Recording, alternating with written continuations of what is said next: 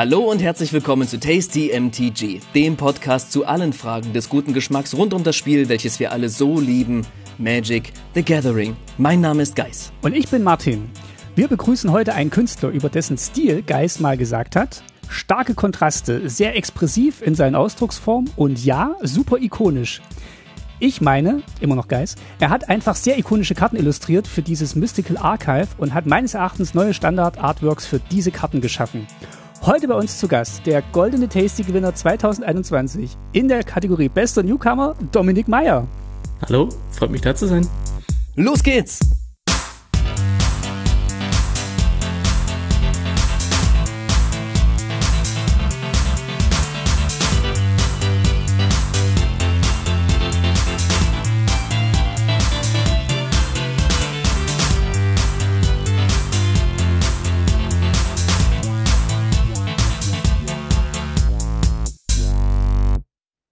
Hallo. Hallo und herzlich willkommen. Hallo Dominik. Hallo Dominik. Hallo. Schön, dass du da bist. Äh, wir, wir, wir sind ganz aufgeregt und freuen uns sehr, weil in unserer großen Reihe von äh, Künstlerinnen und Künstlerinterviews haben wir ja schon unzählige Interviews geführt und jetzt sind wir beim zweiten angekommen. Genau, im letzten Jahr erinnert euch vielleicht, wir haben mit Siddharth Chaturvedi gesprochen. Ähm, hört da gern nochmal rein. Das war eine englischsprachige Episode. Heute bleibt's ganz deutschsprachig, denn äh, Dominik ist uns woher zugeschalten? Aus Nürnberg. Hallo, beid, ihr, ihr beiden. Freut mich da zu sein. Schön. Ich habe auch extra ähm, nochmal auf der Seite Nürnberger Spezialitäten geguckt für unsere Speisenfolge, die wir gleich noch haben. Was da Tolles gibt. Du kannst dann sagen, ob es das auch gibt. Mhm. Ja, Geist, was genau, haben wir vor? Ich würde sagen, wir springen, wir hüpfen einfach rein in die in die Vorspeise, erklären ein bisschen, was es so Besonderes gibt zu dieser Folge und dann ähm, stellen wir ein paar schlaue Fragen und lassen unseren Ehrengast sprechen. Genau, und zur Vorspeise servieren wir natürlich ein traditionelles äh, alkoholisches Getränk aus Nürnberg, den Nürnberger Whisky. Äh, Hä?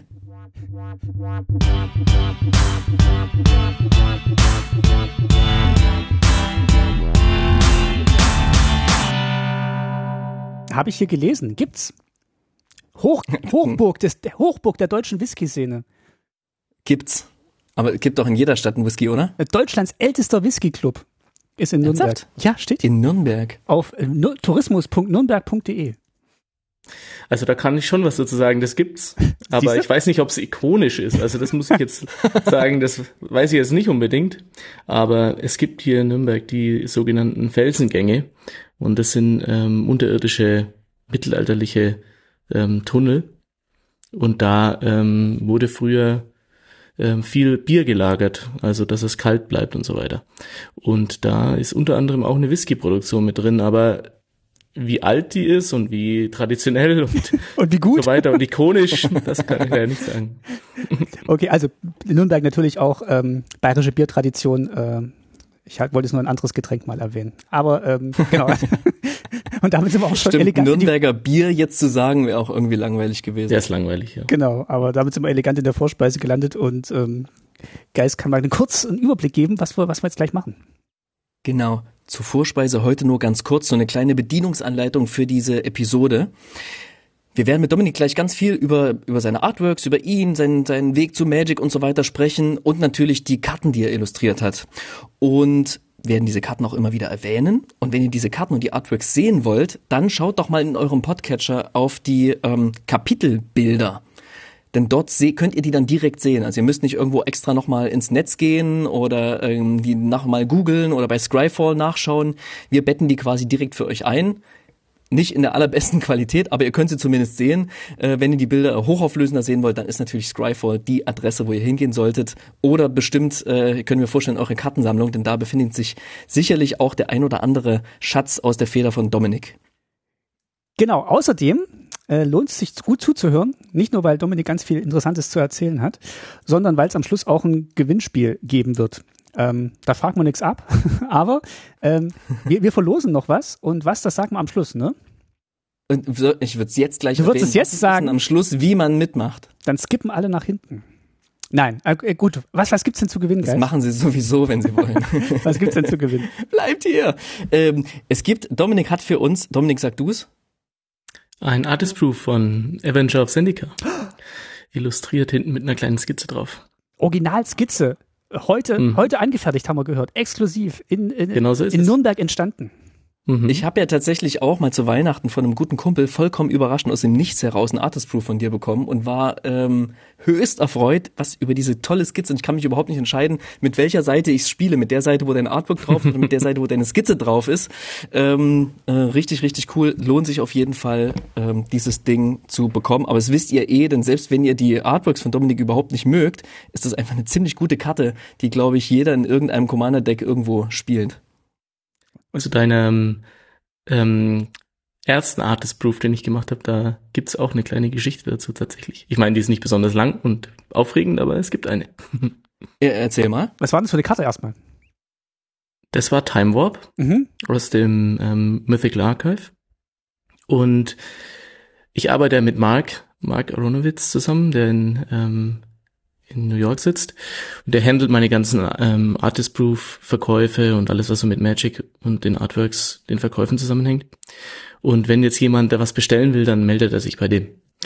Und ähm, ich, dein, dein Kumpel hat sich offensichtlich bei ihm gemeldet und hat dann das bestellt. Ähm, und das war ja kurz vor Weihnachten, irgendwie im November, glaube ich. Und das dauert immer relativ lang, bis dann die ganzen Artist Proofs bei mir sind, bis die ganzen, bis er da die alle eingesammelt hat, die ganzen Bestellungen und bis ich dann wirklich dazukomme, die alle zu machen. Das, da, da gehen meistens schon ein, zwei, manchmal drei Monate ins Land. Ähm, dann kommen noch ein paar Karten, die ich signieren muss oder darf. Und ähm, die schicke ich dann alle in einem Paket wieder zurück. Damit dann eben nicht so viele Pakete hin und her ähm, fliegen müssen. Und naja, ich habe mir schon gedacht, dass die Karten, die da so vor Weihnachten kommen, vielleicht so als Geschenk ähm, gedacht waren. Und mhm. da habe ich extra nochmal nachgefragt, gerade bei deiner, weil ich glaube, das war eine der letzten, die da so reingetrudelt sind.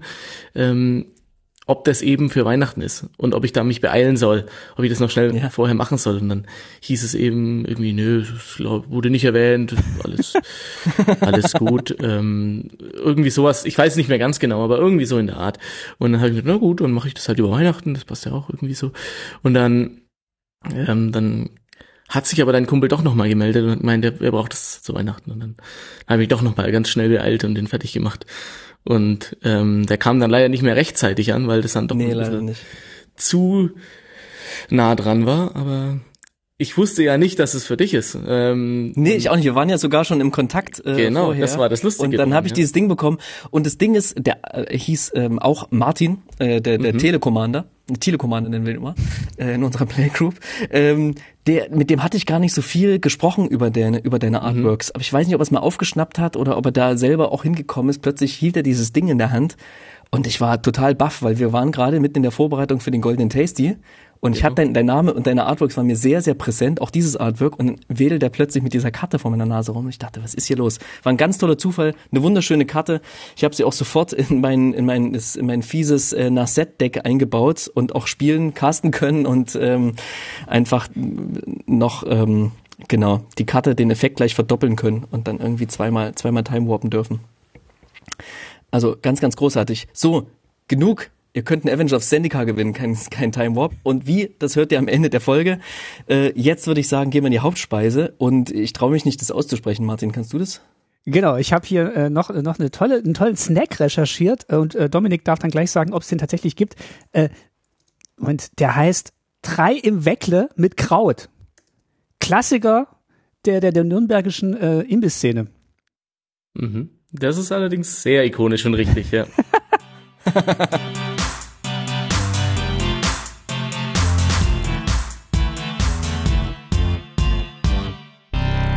Drei im Weckle mit Kraut. Was ist da drin? Was ist denn das also Weckle überhaupt? Genau, da fangen wir mal damit an. Also das Weckle heißt eigentlich Weckler oder Weck, ja oh, Weckle kann man auch sagen oder Weckler ist eigentlich egal. Ja, das, das kann man beides sagen. Und ähm, letztendlich ist es einfach ein, ein Brötchen, also ein, so ein Weißbrot, so ein kleines. Ich würde mal sagen, ich weiß nicht, wie, wie man das, da gibt's ja verschiedenste Wörter. Also hier in, hier in Franken sagt man auch ähm, Semmel, Brötchen. Nee, na klar. In Berlin ja, Schrippe. Genau. Ich komme aus Sachsen, da sagt man auch Semmel. In Berlin mhm. sagt man Schrippen zu mhm. denen, wo und Semmeln sagt man zu denen, zumindest viele sagen das äh, zu den Doppelbrötchen aus irgendeinem Grund. Mhm. Ja, so ein kleines, so ein kleines weißes Brötchen und da sind dann ähm, drei Nürnberger Bratwürste drin. Die sind vom Grill. Deswegen drei. Die sind auch wirklich nicht, nicht groß, die sind so ein Finger, trifft's ganz gut, glaube ich. Und ähm, die dürfen, glaube ich, soweit ich weiß, auch nur in Nürnberg produziert werden, mhm. sonst darf man sie nicht Nürnberger Bratwürste nennen. Und die kommen dann da rein und dann gibt's verschiedenste Möglichkeiten des Toppings. Also kann man entweder mit Senf oder der Banause macht dann vielleicht noch Ketchup drauf. Was? Nein, nein. Und der traditionsbewusste ist es dann mit Kraut. Sauerkraut kommt dann äh, noch drauf. Genau, genau Sauerkraut. Ja, kannst du dich mit Martin über die Thüringer Bratwurst unterhalten? Ja, das ist auch Traditions. Die ja, ich, der aus Sachsen komme, der ist natürlich, der ist einfach nur Roster. Mhm. Keine Bratwürste. Das stimmt, Roster. Aber gut. Aber du bist auch, du bist auch gebürtig aus, aus Nürnberg. Das heißt, du, du bist damit aufgewachsen mit diesem lokalen Snack. Genau so ist es. Also ich komme nicht direkt aus Nürnberg, aber aus dem Nürnberger Umland. Okay, das heißt, es ist, ist dir nicht fremd und du konntest direkt sagen, hier drei Weckler mit Kraut. Sehr schön. Ja, dann haben wir doch schon was rausgefunden. Geist, ähm, weiter geht's. Ich habe gerade schon gesagt, Goldener Tasty ähm, haben wir Goldener haben wir Tasty, genau. Einmal im Jahr vergeben wir ja Preise für Artists, äh, die uns, die uns auffallen, die wir toll finden. Ähm, höchst subjektiv natürlich, aber die unzähligen Massen des, des eines kompletten Magic-Jahrgangs quasi auswertend. Und wir haben dir den Newcomer des Jahres 2021 verliehen, was nicht so ganz richtig ist, weil du ja schon 2020 illustriert hast. Aber irgendwie dachte ich, wir können dir nicht gleich den goldenen Tasty geben, weil du musst, brauchst ja noch irgendwie Luft nach oben. Du bist ja erst seit kurzem, seit kurzem dabei. Also ich habe mal kurz ein paar Statistiken äh, zusammengeschrieben, was wir von dir mhm. bisher an Artworks kennen, zum Zeitpunkt mhm. dieser Aufnahme. Wir befinden uns ja gerade oder bald wieder in eine Million Spoiler-Seasons. Das heißt, es kann mhm. sich sehr schnell ändern.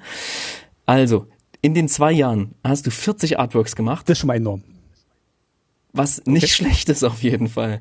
Ähm, da sind ähm, äh, in, in, in Main-Sets quasi, also Hauptsets hast du äh, 14 Karten im Standard-Frame gemacht und 13 Full Arts in so einem Alternate Frame, also ne, quasi mhm. ohne bis zum Kartenrand über den über den bis zum Rand hinausgehend.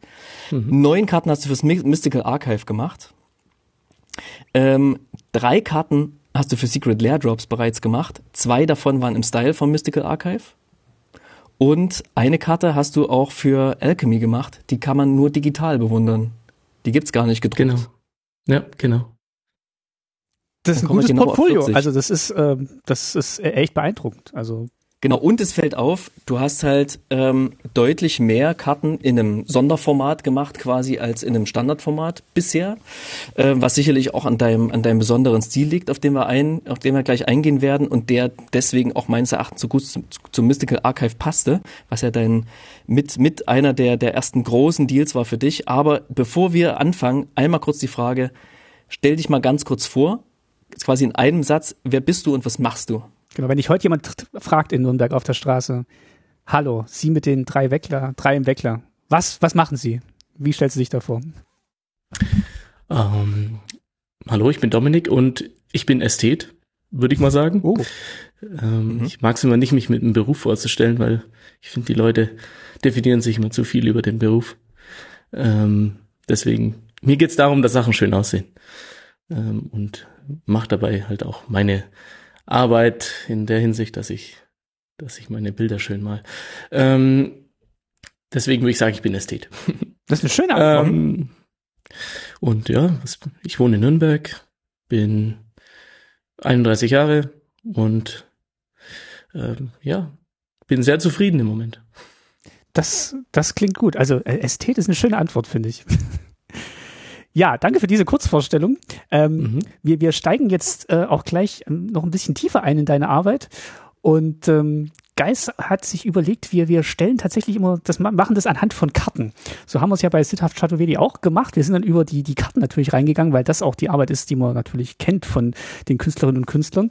Und ähm, wir lassen dich aber nochmal noch mal raten, welche Karte wir meinen, wenn es darum geht. Äh, und Geis okay. macht mal ein Beispiel für den, für den ersten Fragenblock, den wir jetzt vorbereitet haben. Okay, ich, ich habe ja, ich habe hab schon ein bisschen gehört, dass du auch Magic spielst. Äh, ich hatte ja gehofft, ich lese dir einfach den Kartentext vor und du hast keine Ahnung, worum es geht. Aber ich glaube, so einfach ist es nicht.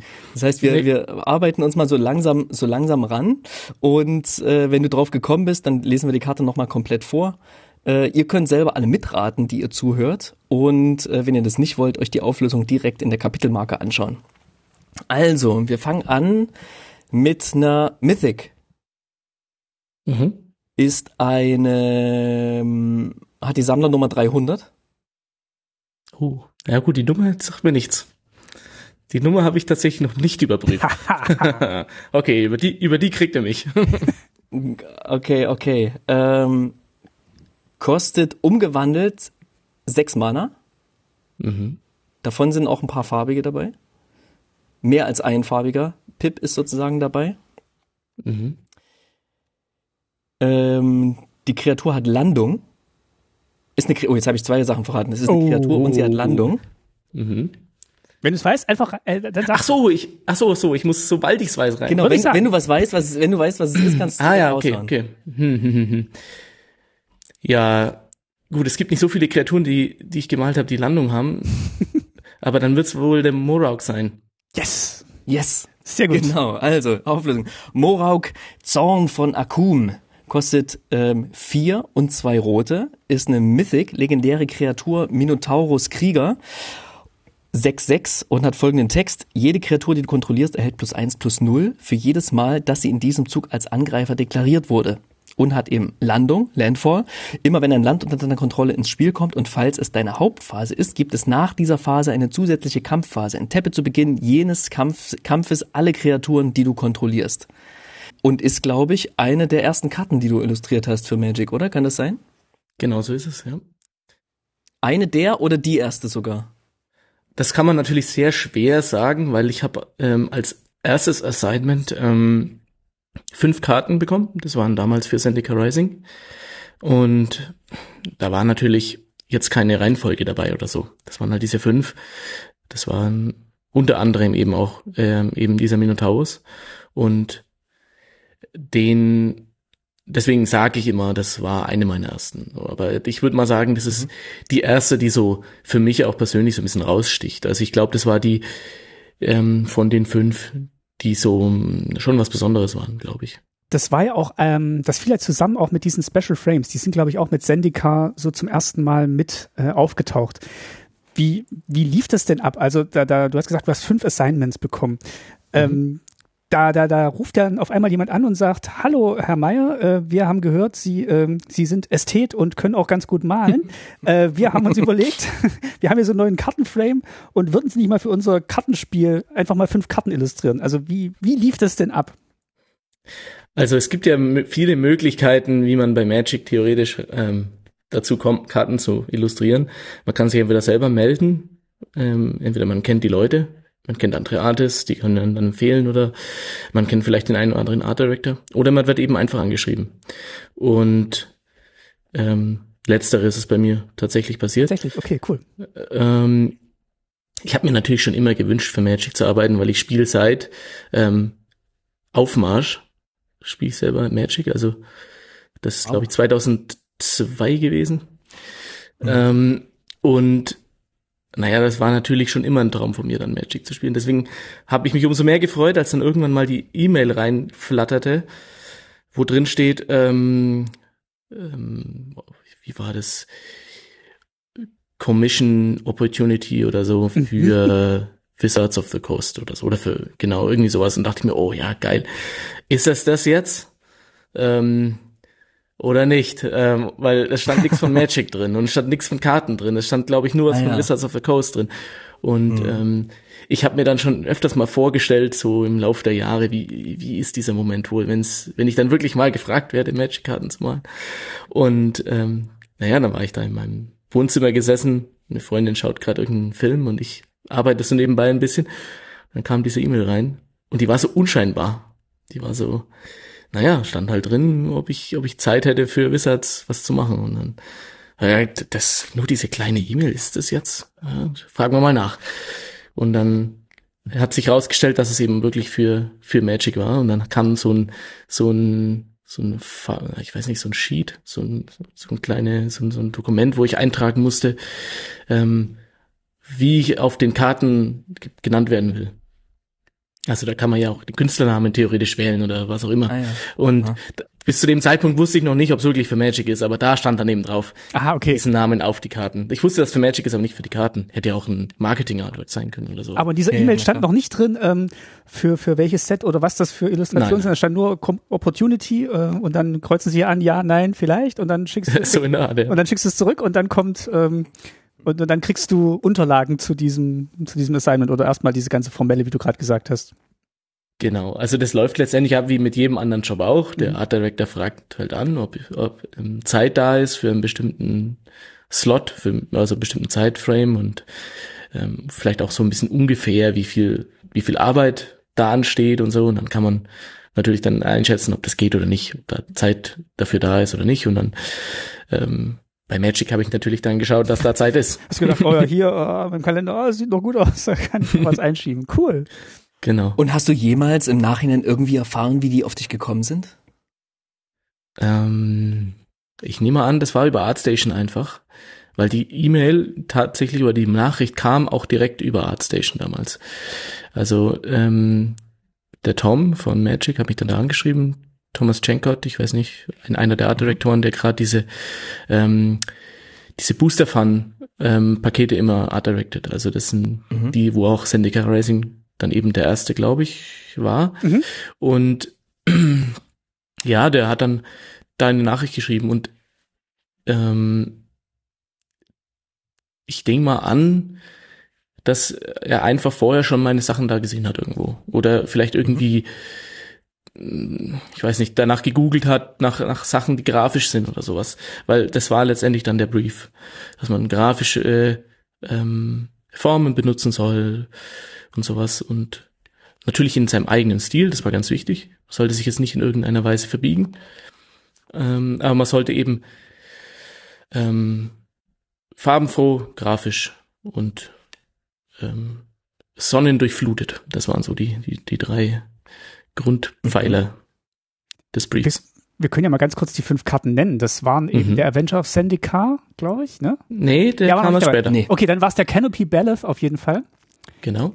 Der ähm, Spitfire Lagak, Mhm. Morag hat man gerade schon Mhm. erwähnt, äh, die Skyclave Shade Mhm. und jetzt hänge ich bei der fünf. Und den Canyon äh, Ah, den Canyon Jaguar, Ja- diese Jaguar, Maus. genau. Die einzige Maus, die es in Magic einzige gibt, Maus, konntest du ja. illustrieren. Ja.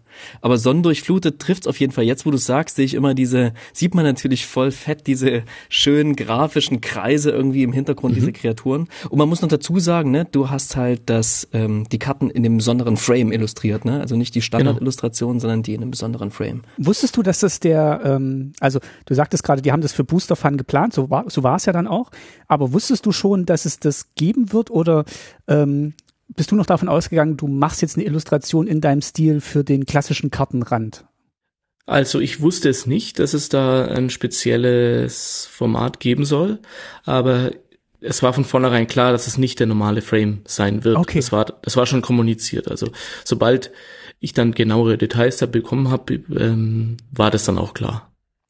Also kein Und Geheimnis. als du es wusstest, bist du aufgesprungen, hast geschrien und ähm, bist äh, nach draußen gelaufen, hast jedem erzählt, dass du jetzt für Magic illustrieren kannst. Oder anders gefragt, wie hast du es geschafft, ruhig zu bleiben, nachdem du auch so lange Magic gespielt hast schon?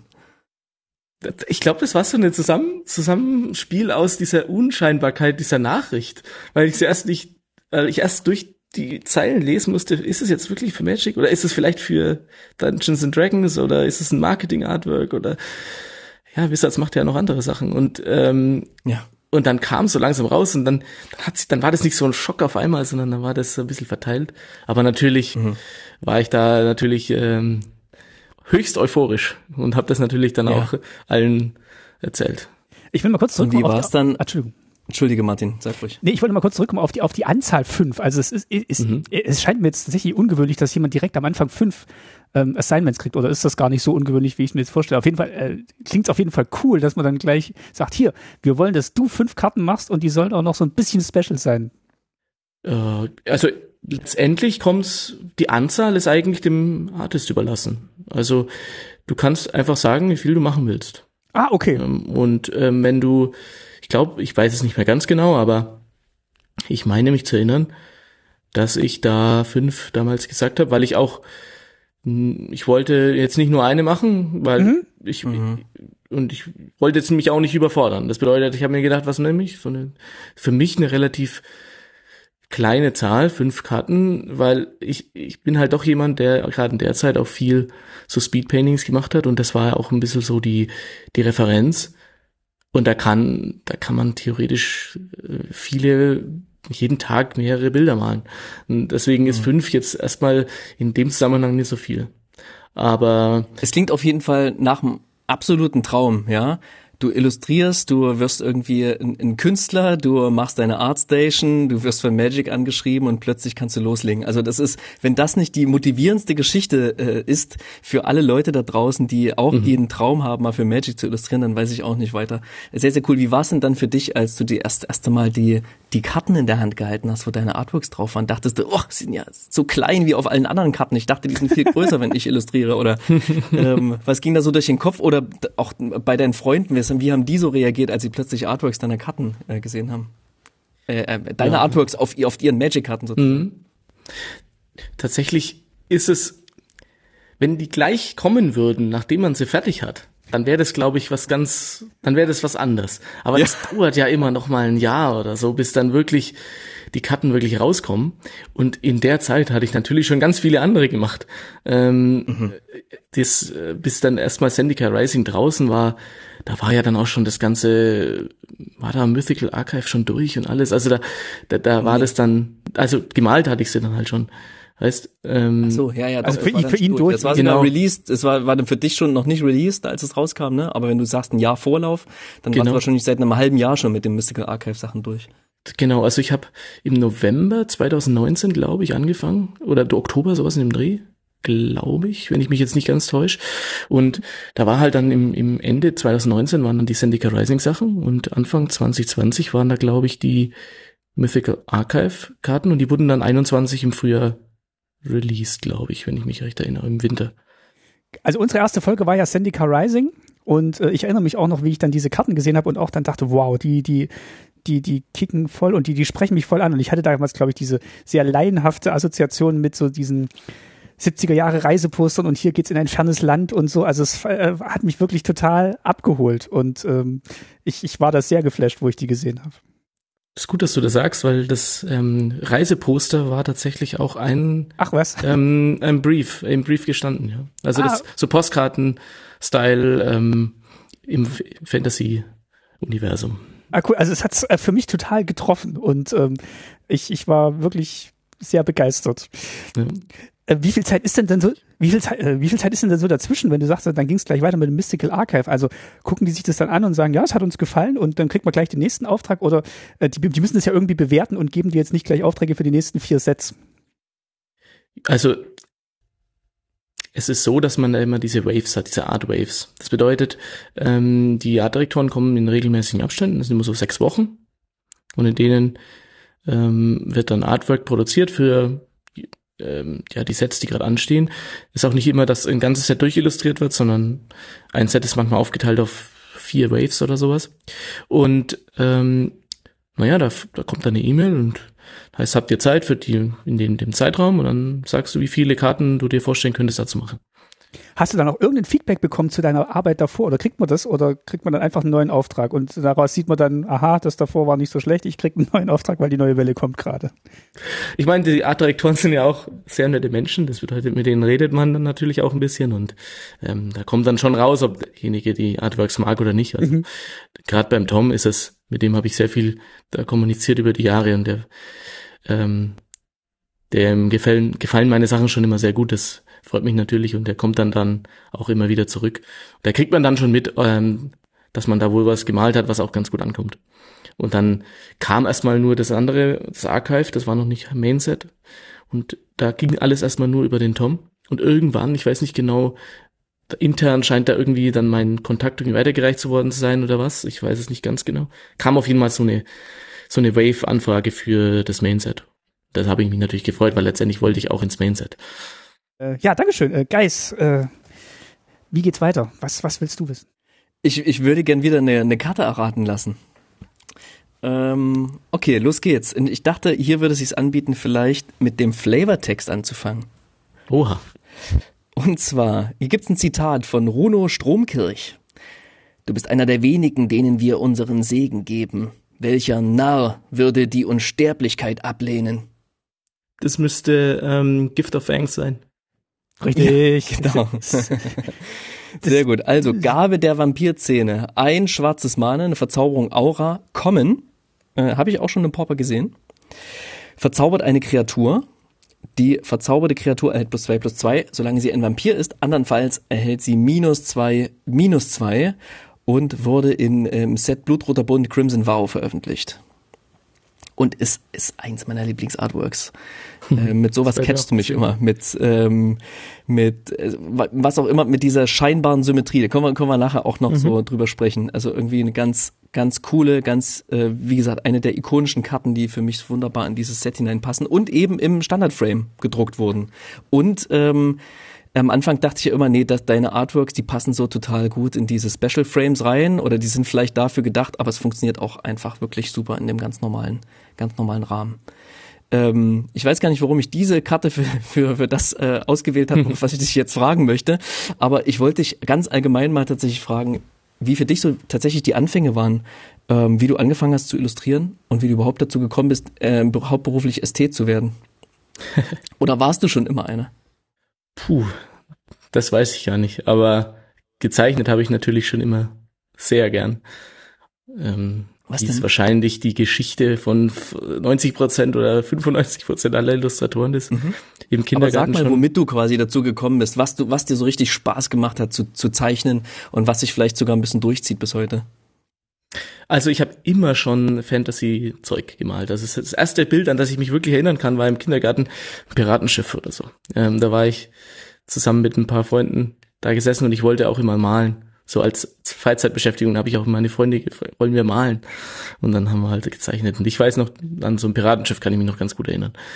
Ähm, und das hat sich dann halt durchgezogen. Habe ich Fantasy-Kreaturen und Ritter, das waren schon immer das, was ich immer schon gemalt habe. Und umso genialer ist es, dass ich jetzt damit mein Geld verdienen kann. Ähm, jetzt auch noch Ritter und Fantasy-Kreaturen zu malen. Aber was Und war's wie war denn das so in dieser ja? Zeit, wo so die, wo die Interessen vielleicht in eine andere Richtung gehen, wenn man so, keine Ahnung, 10, 11, 12 ist, das ist so Mhm. die Zeit, keine Ahnung, wo ich erstmal aufgehört habe, Klavier zu spielen und sowas, ne? Man irgendwie andere Sachen machen möchte. Wie hat sich da irgendwie das für dich durchgezogen? Hast du dann weiter illustriert? Hat sich dann inhaltlich was verändert oder war das wirklich immer nahtlos dein Begleiter? Ich glaube, ich habe nee, ich habe nie aufgehört. Ich habe immer immer gezeichnet, ja.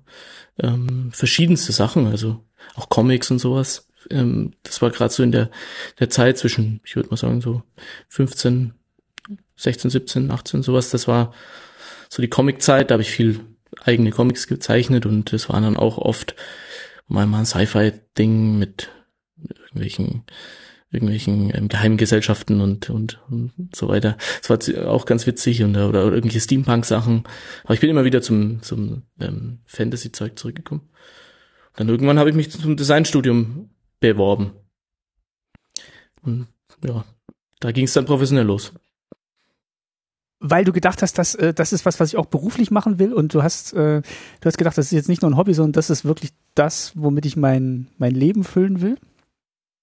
Genau, also ich habe ähm, Geschichte und Orientalistik vorher studiert Ah, okay. und ähm, weil ich halt äh, sehr interessiert an, an, an Geschichte allgemein, Mittelalter ähm, bin und ähm, ja, da hat sich dann halt über, da musste ich mich dann entscheiden, will ich den, will ich so einen theoretischen, wissenschaftlichen Weg einschlagen oder, oder will ich eher praktisch kreativ arbeiten?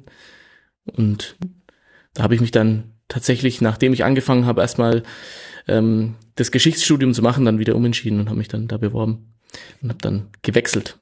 Was war denn dein Masterplan, wo du gesagt hast, du wolltest eigentlich immer Piraten und, und Ritter zeichnen? Was war denn so dein Masterplan, wo du gedacht hast, ja, so kann ich das machen und auch noch Geld dabei verdienen? Da, da, so so kann es klappen. Gut, das war jetzt, da war kein Plan dahinter, das hat sich tatsächlich nur so ergeben. Aber, aber was hast du, was hast du erträumt? Also was hast du gedacht, äh, wenn, wenn ich es mir raussuchen könnte, so würde ich gerne ähm, mit, mit dem Malen von Fantasy-Illustrationen ähm, meinen Lebensunterhalt bestreiten. Also ich bin eigentlich ins Designstudium ähm, aus einem eher fotografischen, filmerischen ähm, Aspekt reingegangen. Also ich habe da viel fotografiert auch. Ich habe zwar Mhm. noch gezeichnet, aber ich habe mich vor allem auf Fotografie ähm, ja, zumindest sehr stark interessiert habe ich mich dafür in der Zeit. Und dann, dann bin ich da in dem, im Studium auch eher in die Richtung gegangen und habe da 3D-Animation und Film und sowas eher so als, ähm, als Hauptfach gewählt und bin dann erst wieder später im Lauf der Zeit wieder zurück zu ähm, Illustration. Da bin ich dann auch eher so über Concept Art ähm, wieder in die in die illustrative Richtung reingegangen. Also ich habe hab dann für Filme und so weiter und für Spiele eher ähm, Designs gemacht und, und, und Concept Art, also Character Designs oder, oder, oder Storyboards und sowas. Es hat dann wirklich weniger was mit Illustrationen in dem Hinsicht zu tun gehabt. Okay. Kannst du vielleicht kurz den, den Unterschied erklären? Heute, heutzutage ist ja alles Design. Jeder Prozess mhm. wird irgendwie Design genannt, mache ich in meiner Arbeit genauso, Game Design und äh, Vision mhm. Design und tralala, alles Design. Aber was ist der Unterschied ähm, zwischen Design, also dem Studiengang, den du, den mhm. du hattest, und einem klassischen Kunststudiengang beispielsweise? Also der Unterschied würde ich sagen zwischen Kunst und Design ganz allgemein ist, Design muss einen Zweck haben und Kunst nicht. Also ähm, wenn du ein Design machst, dann hat das immer einen Grund. Das heißt, wenn du, du willst einen Stuhl designen oder ein oder ein, ähm, ein Spiel, ein Film, die Props dazu oder die, oder die Frames, Storyboard. Das hat alles einen Zweck und ähm, da, das ist auch wirklich der Grund, warum man das tut. Und ähm, Kunst ist letztendlich davon losgelöst. Die kann sich frei entfalten, je nachdem, was der Künstler sich denkt oder auch nicht. Ähm, und das hat mir dann schon immer besser gefallen. Also, dass ich da einen Grund hatte. Ich wollte irgendwie, dass es irgendwie so ein bisschen eine, Subs eine, eine Relevanz hat. Und wir wollten natürlich auch für Sachen was, was, was gestalten, was ich selber gern mache. Also ich, ich spiele gerne Videospiele und schaue gern Filme und dann war das natürlich ein Traum, dann da auch dafür irgendwie was zu designen. Und da bin ich dann so in, über die Richtung dahin gekommen. Und im Laufe der Jahre jetzt, ich habe auch freiberuflich sehr viel Concept Art am Anfang gemacht, bin ich dann wieder mehr zum Illustrativen zurück. Und würde mich jetzt eher Illustrator nennen als Concept Artist.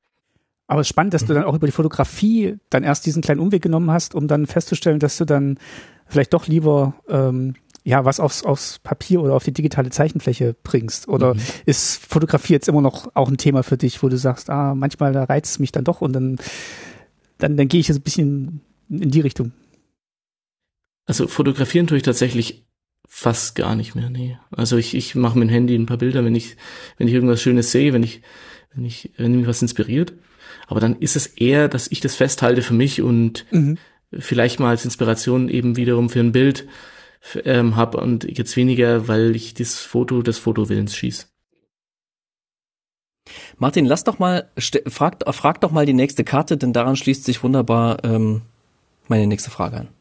Okay, ähm, dann, dann äh, frage ich dich jetzt nach der nächsten Karte und es ist eine, die ist erschienen in diesem Jahr.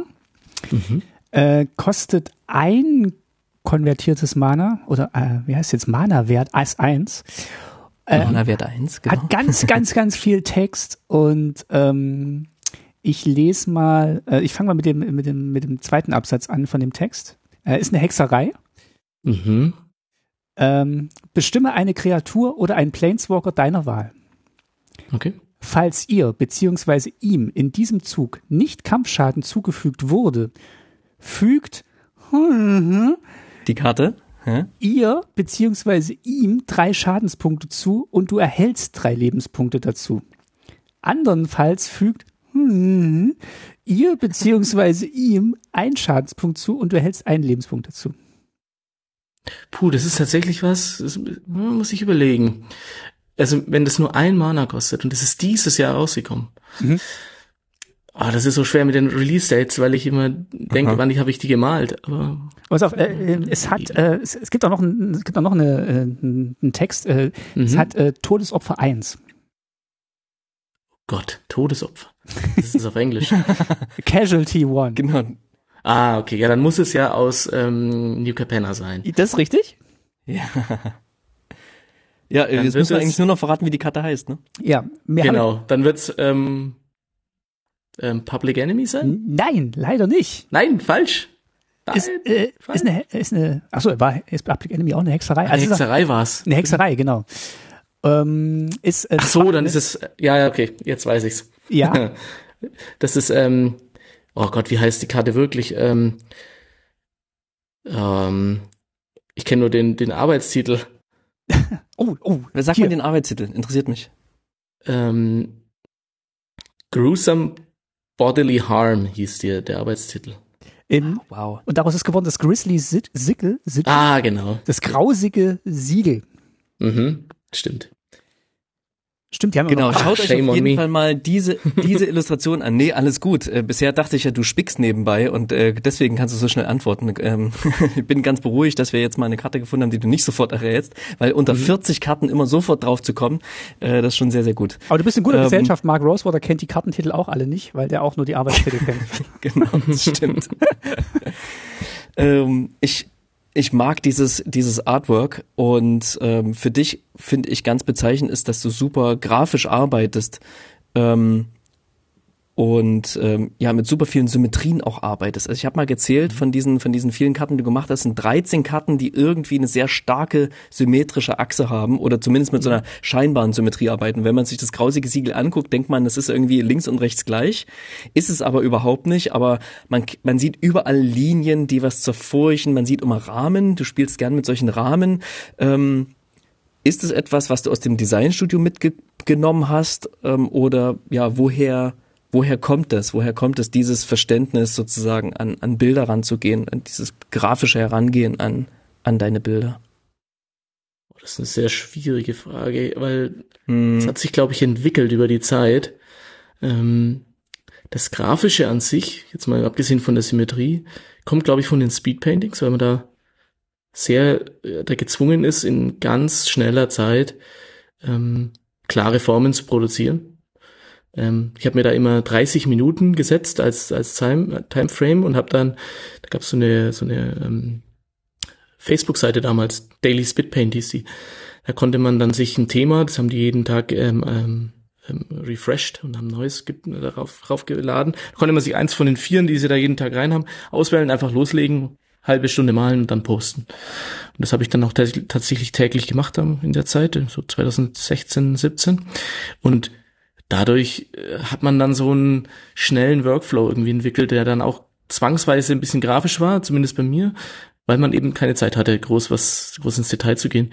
Und das hat sich dann auch bei meinen dann doch detailreichen späteren Bildern dann doch irgendwie durchgezogen. Und ich weiß gar nicht, das mit den ähm, der- Symmetrie, das das hat sich erst in den letzten Jahren so ein bisschen entwickelt. Da habe ich einfach ein Fable dafür entdeckt. Das mag ich einfach sehr. Ich würde am liebsten alle symmetrisch machen, weil das ist ja dann auch langweilig. Du hast einfach ganz viele Wes Anderson-Filme geguckt und dann hast du festgestellt. Vielleicht okay, unterbewusst. Zentralperspektive, genau. Was mir Genau. gerade noch, was mir gerade noch auffällt, also weil da Wes Anderson auch ein ziemlicher Designer sozusagen, Ja, bei den Filmemachern so einer mit einem ziemlichen Designblick. Was mir bei, Entschuldige Martin, ich habe dich unterbrochen. alles gut, was mir bei der auch Karte großer noch, Wes Anderson Fan. Ja, das äh, Mhm. muss man eigentlich mal sch- schon, schon mal wieder gucken. Äh, was mir bei der Karte jetzt noch aufgefallen ist, und ähm, wei weißt du das vielleicht, oder ist das Zufall? Ähm, die hat ja so ein Wasserzeichen und diese, diese Linien Mhm. von den, von den, von den Lichtern, die laufen halt auch so ein bisschen dieses Wasserzeichen rein und bilden dann auch so ein Dreieck. Ist das jetzt einfach Zufall oder weißt du zum Beispiel auch bei solchen Karten, die haben ein Wasserzeichen und kannst damit auch äh, irgendwas äh, anfangen? Meinst du mit Wasserzeichen im Textfeld? Im Textfeld, genau. Also Mhm. dieses, äh, ich weiß nicht, welches, welches, äh, welche Familie das jetzt darstellt, aber das, das läuft ja dann auch nochmal so zusammen. Maestros müssten das sein. Ja. Mhm. Also, Ähm, also weißt du das? Kannst du da, kannst du damit spielen? Also das ist, muss Zufall sein tatsächlich, weil ich habe das Wasserzeichen nicht oder den Text und äh, auch wie das dann aussieht nicht, während ich das mal. Also ich Mhm. krieg nur gesagt, welche Art von Frame das ist. Also ich weiß, ob das bis zur Seite rausgeht oder ob das der normale Frame ist oder ob das wie beim Mythical Archive oder so ein ganz anderer ist. Das kriege ich schon gesagt, klar, muss ich ja auch darauf anpassen.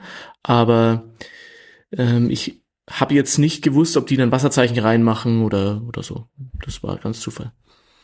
Hattest du einen Style Guide für die Welt, wo beispielsweise die, die Symbole der einzelnen ähm, äh, Familien in dem Fall dir schon mal vorgezeichnet waren?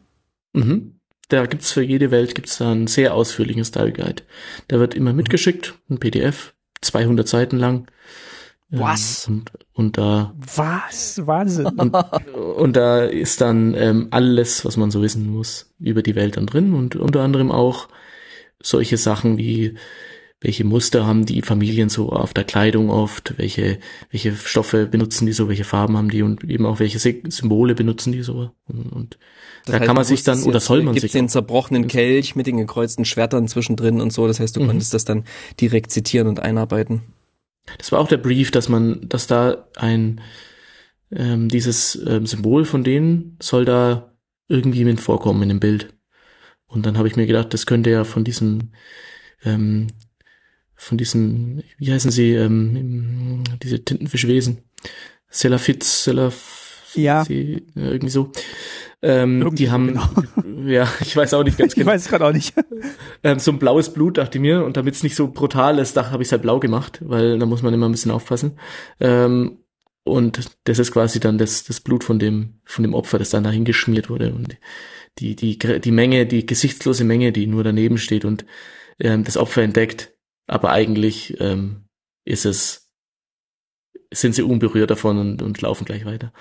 Ähm, und mir selber sind quasi einer von dieser, von diesen Leuten, die einfach nur zuschauen, wie der, wie der da am Boden liegt. Und ähm, in dieser Welt ähm, kümmert man sich nicht darum, weil das einer von vielen ist.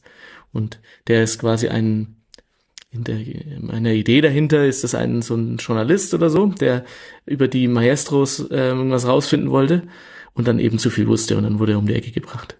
Und wenn man sich das Artwork anschaut, unten sind, ist diese weiße, diese weiße Fläche und die mhm. besteht mhm. aus ganz viel Papier. Das sind quasi die, Stimmt, ja. die, ähm, die ganzen geschriebenen Seiten, über die er dann gleich veröffentlichen wollte, um alles ans Licht zu bringen, aber dazu wow, kam es dann nicht mehr. Wow, wie cool. Das ist richtig cool. Großartig. Ja, schaut euch dieses Artwork an, weil wenn man das einmal sieht, dann, dann, ich finde, es zieht einen total in den Banner. Man weiß erst gar nicht richtig, was man sieht. Ne? Also man kann auch vielleicht auf den ersten Blick gar nicht erkennen, diese Leute, die da links und rechts stehen, weil die auch in der Mitte nochmal so kontrastmäßig gebrochen sind. Also die, die Füße, der, der, der Unterleib sozusagen ist weiß, das obere ist schwarz, aber es sind jeweils nur eigentlich Flächen mit einer interessanten Struktur drin und dann raucht es ein bisschen aus deren Köpfen heraus. So würde ich es jetzt irgendwie bezeichnen ähm, total, total spannend und man kann da einfach, es lädt total ein zum, zum Hingucken und den Blick ein bisschen drauf verweilen lassen. Und ja, ähm, ähm, Speedpainting ist, hast du mal in einem Stream erwähnt, dass das für dich mhm. so ein so ein ähm, so ein Moment war, der dein Schaffen auf jeden Fall verändert hat oder wie so ein kleiner Erweckungsmoment war. Habe ich das richtig verstanden? Habe ich das richtig in Erinnerung? Beziehungsweise was hat das hat das für dich gemacht, als du angefangen hast, schnell zu malen und dir weniger Zeit zu lassen zu malen, weil das ist es ja im Grunde, oder? Mhm, mhm. Also was, was sie mir viel gebracht haben, war ähm, das Farbverständnis zu schärfen, würde ich mal sagen, weil ich habe, als ich das angefangen habe, ich wusste wirklich nicht, was ich tue und ich habe da dann mich mit anderen Leuten unterhalten und habe gesagt, ja okay, ich ich, ich fühle mich bei Farben immer so, ich weiß ich weiß nicht, wie ich da rangehen soll. Und ähm, dann habe ich halt versucht, in, in den Speedpaintings da ein bisschen mutiger zu werden und habe dann halt einfach äh, wild Farben verwendet und darüber habe ich das dann für mich so entdeckt, wie ich das wie ich die benutzen will und da das ist was, was mir bis heute viel bringt, weil ich würde mal sagen, Farben ist ein meiner Erkennungsmerkmale auch ein bisschen von den von den Bildern. Auf, die sind ja immer sehr Fall. farbenfroh.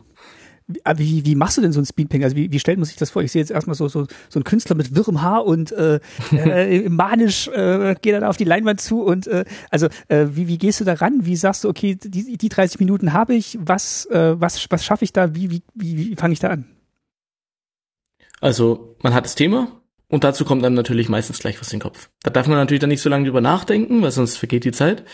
Ähm, dann nimmt man dann halt ganz einfache Interpretation. Ich mache meistens irgendwie einen Reiter mit einer langen Fahne oder so und versuche das Thema dann da irgendwie drauf ähm, hinzubiegen, weil das meine Komfortzone ist dann in dem Fall und dann habe ich was, an was ich mich hangeln kann und probiere halt an an der Seite so verschiedene Sachen aus. Will ich mal einen roten Hintergrund machen, dann mache ich den halt komplett rot, aber ich weiß, das Bild funktioniert, weil ich mache ja den Reiter, den ich schon tausendmal gemalt habe, der kommt dann vorne hin und dann probiere ich in dem Fall das Rot. Und so kann man immer kleine Sachen probieren. Und dann, wenn man dann viele gemacht hat, dann weiß man schon, welche Schritte ungefähr wie lang dauern und dann kann man sich da auch in den 30 Minuten ähm, mit manchen Sachen auch ein wenig mehr Zeit lassen. Das, das ist dann nicht so schwer, wie es sich vielleicht im ersten Moment anhört. Das ist eine Übungssache.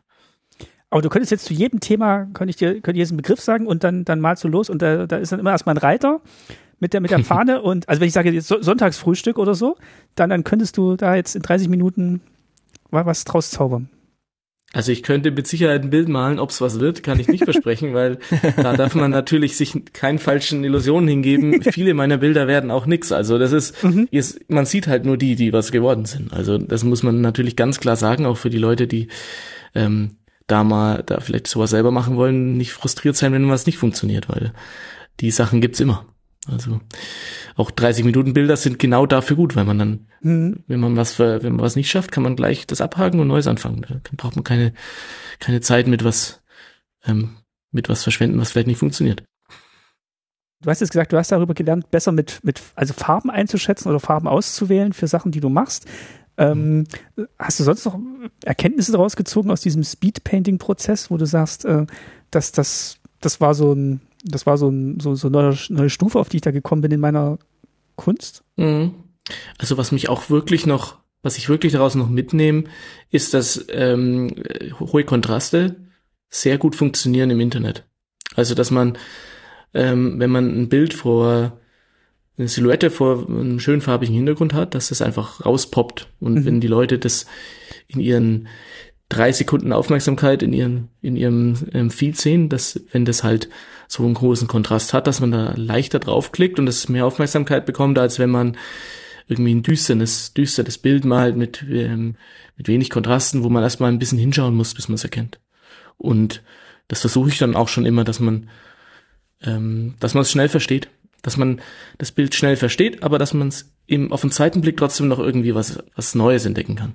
Das ist so meine Herangehensweise. Aber das finde ich eine extrem gute Beschreibung für deine, für deine Bilder. So, aber ich finde auch das, was du beschreibst fürs Internet, funktioniert auch sehr gut für diesen kleinen Cuttenframe. Mhm. Für diese 2x3 Inch, die man da irgendwie hat. So, man, die, die poppen einfach raus, man, man sieht sie. Ich habe eine, eine schöne Karte, die ich dich fix raten lasse, die das, finde ich, sehr, sehr schön macht. Und zwar, ich versuche das Artwork zu beschreiben. Mhm. Und zwar sieht man ein Skelett Vielleicht weißt mhm. du schon, welches es ist. Ja, ich weiß schon. und dann lass es mich noch fertig beschreiben. Okay, okay. Mhm. mhm. Und ähm, dieses Skelett, also es ist voller Geschwindigkeit, dieses Bild. Ähm, mhm. Und auf dieses Skelett stürmt so von schräg oben eine Martin, korrigier mich, aber ist das eine Maus? Ist es eine kleine Ratte? Ist es eine Samurai-Ratte hinzu mit so einer Fahne? Das wird so ein Ninja Warrior in der sein. Hand? Ja. Zum Fuchs, ja. Ein Fuchs. Ein Fuchs, Ein Fuchs alles klar, ja. ja. Ich hab's, ich hab's nicht in der besten Auflösung hier, äh, beziehungsweise im kleinen Kartenframe ist es natürlich ist reduziert und die haben okay. auch irgendwie fast wie so eine, wie so eine Blase drumherum, wie so ein Schutzschirm, mhm. stürmt auf mhm. dieses Skelett hinzu und dieses Skelett löst sich fast scheinbar, oder es ist Teil des Hintergrunds, löst sich in so Pixelstrukturen auf. Es mhm. sieht aus wie so eine, als, als wie so eine schlechte Skype-Verbindung ein bisschen, halt auf höchstem ästhetischen Niveau, wenn man so möchte. Und es ist wahnsinnig also ich dachte immer, das sind so Bewegungsunschärfen drin, aber sind's gar nicht. Die Bewegung kommt irgendwo, kommt irgendwo anders her. Die kommt aus der Dynamik, dass diese Linien, die so von links unten nach rechts oben durchs Bild gehen. Ähm, welche Karte meine ich? Repel the Vile. Repel the Vile, genau. Abwehr der Abscheulichen. Ich lese mal kurz vor für alle, was die Karte macht. Ab, Abwehr der Abscheulichkeiten. Was habe ich, was habe ich gesagt? Der Abscheulichen. Abscheulichkeiten, genau.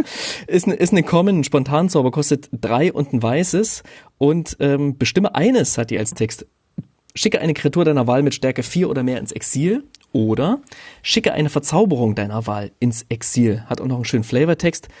Du bist ein Gast in diesem Reich und hast unsere Gastfreundschaft überstrapaziert. Yuki, kaiserliche Vermittlerin. Sehr gut. Genau, richtig cool. Also das ist eine Karte, die, die ploppt einfach raus. Man sieht die sofort und, und ähm, ähm, diesen kleinen Fuchs, der dazustimmt, den habe ich gar nicht auf den ersten Blick erkannt, sondern das kommt dann halt aufs Zweite. Also dieses Skelett mhm. und diese krassen gelben Farben und dunkelgrünen Töne und so, die da im Hintergrund sind mit diesen kleinen orangenen, orangenen Fitzelchen noch rechts unten. Also das macht schon, mhm. das macht schon ordentlich was her. Und Würdest du sagen, du hast dieses Speedpainting oder diese Idee des Speedpainting auch so in deinen normalen Prozess, in deinen Schaffensprozess so wirklich integriert? Oder ist es etwas, was du manchmal wie so ein Werkzeug, wie so ein Tool rausholen kannst, zum, zum Arbeiten benutzt, aber auch wieder weglegst und hast vielleicht noch einen anderen etablierten ähm, ähm, Schaffensprozess, den du so nutzt? Wie ist das? Wie, wie gehst du ran, sobald du so ein Assignment hast? Also ich, ich würde schon sagen, dass das Speedpainten so in mein, so in Fleisch und Blut übergegangen ist. Also ich muss mich, wenn ich gerade ähm, auch für mich selber mal Artworks mache, muss ich mich manchmal dazu zwingen, dass ich mal ein bisschen mehr Zeit auch was in was investiere. Denk mir, da könntest du jetzt schon noch mal eine Stunde mehr rein. Dann da dann hast, dann kommt da vielleicht das Bild noch ein bisschen besser raus oder so. Weil ich bin immer irgendwie so in Gedanken, das muss schnell gehen. Und ähm, da habe ich mich jetzt in letzten Zeit ein bisschen davon abgewandt wieder, weil ich eben absichtlich mal schauen will, wie wird es denn, wenn ich mir mehr Zeit lasse. Aber das ist schon immer wieder in meinem Gedanken. Also wenn ich da, ähm, wenn ich da was anfange, dann ist es meistens auch gleich in Farbe und ähm, ähm, ein Speedpainting ist oftmals auch mal eine Skizze, die ich dann dahin schicke. Also das ist schon sehr großer Teil meines Workflows. Aber du machst das jetzt nicht, also du, du brauchst jetzt nicht für so ein Assignment, also in 30 Minuten wird es jetzt nicht gehen, ne? Also wie, wie schnell, wie schnell bist du denn oder äh, hast du festgestellt, oh, das, ähm, das läuft zum Beispiel besser und dafür habe ich zum Beispiel auch zwei Wochen gebraucht und bin dann überhaupt nicht vorangekommen. Also hast du, hast du dich dann irgendwo so eingependelt, wie, wie du da so, was so die einzelnen Schritte deines Prozesses sind? Das kommt natürlich ganz auf das Assignment an, aber so eine Magic-Karte, die, die bewegen sich meistens in so einem Arbeitspensum von vielleicht vier bis sechs Stunden mhm. ungefähr. Und je nachdem, welches, welcher Style, also ähm, sowas für ähm, Neon Dynasty oder New Capenna, da habe ich vielleicht auch mal ein bisschen länger, da waren es vielleicht eher sechs Stunden. Oder vielleicht mal acht. Das ist immer ein bisschen unterschiedlich, je nachdem, ähm, wie viel Detail ich dann auch reinpack. Aber äh, die für ähm, Zendika Rising oder gerade für das ähm, Mythical Archive, die gingen schneller. Weil die sind, die sind sehr grafisch und ähm, das ist, ich habe es da, glaube ich, damals schon äh, versucht zu erklären, warum die so schnell ging ähm, in unserem, ja, in unserem ersten Gespräch. Sein, du, ah, Entschuldigung, ich, bin jetzt schon fertig, und so, aber äh, ich würde trotzdem äh, weitermachen. Ja, Genau, also Geist hat mich ja schon mal damals gefragt, wie, wie ich, wie ich die, warum ich da so viele geschafft habe. Und ich kann es ehrlich gesagt nicht genau sagen, was diese Karten so schnell machen, aber die sind einfach geflutscht. Ich weiß nicht genau. Das ging einfach sehr schnell. Vielleicht weil das Speedpainting da, ähm, dieser Speedpainting-Prozess sehr gut anwendbar war. Wir haben noch gar nicht drüber gesprochen, mhm. wie, äh, in, in, welchem Medium malst du denn? Also Siddharth Chaturvedi hat uns erzählt, er macht in Öl, also das muss ja auch irgendwie erstmal eine Zeit lang mhm. trocknen. Wenn du mhm. sagst, äh, Speedpainting, ähm, ist es wahrscheinlich nicht in Öl. Nee, ich bin rein digital unterwegs. Okay. Und dann auf dem, auf dem Grafiktablett oder äh, hast du dann auch irgendwie das iPad dabei, weil du sagst, hier, hier unterwegs kann ich noch schnell irgendwie meine Skizze machen? Genau, also ich, ich arbeite hauptsächlich in Photoshop mhm. am, am Laptop mit, mit einem Grafiktablett dabei und Skizzen mache ich auch ab und zu am iPad. Ich finde, ähm, das geht irgendwie schöner am iPad, wenn man mal nur was scribbeln will. Aber das Malen selber mache ich in Photoshop, weil das sich einfach über die Jahre irgendwie für mich als das Werkzeug der Wahl etabliert hat. Ich meine, ich mag auch andere, aber das ist, da komme ich irgendwie immer wieder hin zurück. Und da kannst du. Man kann dich, man. Nee, mach. Martin, ich wollte dir nicht ins Wort Nein, fallen. alles gut. Ein Lag hier. Also gut, frag du. Man kann dir auch beim Schaffen zuschauen. Du streamst nämlich ab und zu hin und wieder, richtig? Genau. Genau. Sag doch mal wo, wie man dich da finden kann. Also ganz klassisch auf Twitch. Und ähm, ich würde sagen, wenn man da meinen Namen Dominik Meyer eingibt, findet man das, denke ich, auch relativ schnell. Ähm, es ist nicht besonders regelmäßig zurzeit, das soll sich aber ändern. Ähm, das geht einfach im Moment nicht wegen ähm, zu viel Client Work. Da ist ähm, einfach keine Zeit abends nochmal für, für ein paar Stunden Stream, leider. Das ähm, genieße ich sehr und will es auch ähm, wieder sehr viel öfters machen. Aber da muss der Sommer noch vorbeigehen, glaube ich. Aber im Herbst habe ich da mhm. vor, das wieder ein bisschen stärker zu machen. Und da kann man dann verschiedene Sachen sehen. Also da malen wir mal einen Token oder, oder auch Magic fremdes Zeug. Ich habe auch vor, vielleicht mal so eine so ein Redraw zu machen von einer alten Kinderzeichnung oder sowas von mir, von früher. Mhm. Mal schauen, wie, wie, ich, wie ich das heute mache. Das erste würde. Piratenschiff. Zum Beispiel. Ja. Das gibt's leider nicht mehr. Aber ich habe so einen alten Ordner, wie, ähm, wo noch ganz viele sehr alte Bilder drin sind, so von 2004. Ähm, sehen schrecklich aus. Aber ich glaube, es ist lustig, wenn man das mal anschaut. Das kann man im Stream mal durchgehen ich kann es jedem empfehlen, da mal reinzuschauen, weil ähm, ich hatte, ich habe, glaube ich, genau im richtigen Moment geguckt, als so diesen so ein Reiter großer roter Hintergrund, Reiter, mhm. Silhouette, sage ich mal, auf dem Pferd, verrückte Proportionen. Ich war da, als du, als du quasi, du hast ein paar Skizzen gemacht und dann sagst du, so jetzt, jetzt jetzt machen wir mal ein bisschen schneller hier. Und dann mhm. machtest du irgendwelche Sachen, die ich nicht verstanden habe mit Photoshop. Ich meine, man kann es ja sehen und plötzlich wurden da verschiedene Fotos rausgeholt mit bestimmten Transparenzwerten über, mhm. übereinander gepackt und plötzlich ging so tang, tang, tang, tang, tang und dann stand dort ein Reiter und ich hatte halt, und das ist wahrscheinlich in meinem Kopf passiert vor allem, ich habe mhm. die Strukturen und die Details des Reiters plötzlich gesehen, obwohl ich wusste, nee, er hatte eigentlich nur irgendein Foto mit irgendeiner Transparenz draufgelegt, aber ich sehe irgendwie einen Helm und ich sehe irgendwie, ähm, keine Ahnung, Sachen an seiner Rüstung und so und ich sehe eine Rüstung überhaupt und dann hast du angefangen, diese Details so herauszuarbeiten, stundenlang, mhm. über mehrere Sessions mhm. hinweg. Genau. Und hast dir dann so ganz viel Zeit dafür gelassen und da dachte ich, wow, was, ähm, das, das war faszinierend. Ja, freut mich, dass das, dass das Spaß macht, das anzuschauen. Dass man natürlich auch jedes Feedback ist, äh, ist da herzlich willkommen, ist ja was ganz Neues für mich. Ähm, und den Stream habe ich dann auch absichtlich ähm, hergenommen, wie du selber richtig sagst, um richtig viel Zeit mitzunehmen mal und einfach so drauf los, malen und mich treiben zu lassen, fernab von jedem, ähm, von jeder Deadline oder so und ähm, einfach mit den Leuten reden und vielleicht auch die Ideen der Leute ein bisschen mit einbringen und so. Ganz, ganz entspannt. Und da ist vielleicht der Start ähm, impulsiv, das ist klar, aber das, das brauche ich, mhm. glaube ich, auch ein bisschen, um selber drin zu, was zu sehen. Und dann, ähm, wenn das Chaos sich langsam lichtet, dann kommen die Details. Du hast gerade gesagt, das machst du jetzt eher wieder im Herbst, weil du gerade ganz viele ähm, Auftragsarbeiten hast.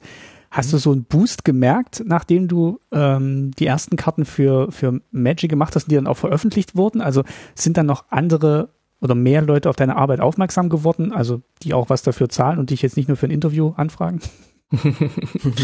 ähm, tatsächlich nehme ich schon an, dass das was mit zusammenhängt, weil der die Anfragen werden halt immer mehr, aber jetzt nicht irgendwie explosiv, so dass ich jetzt das Gefühl hatte, mit der ersten Magic-Karte rennen sie mir die Türen ein oder so.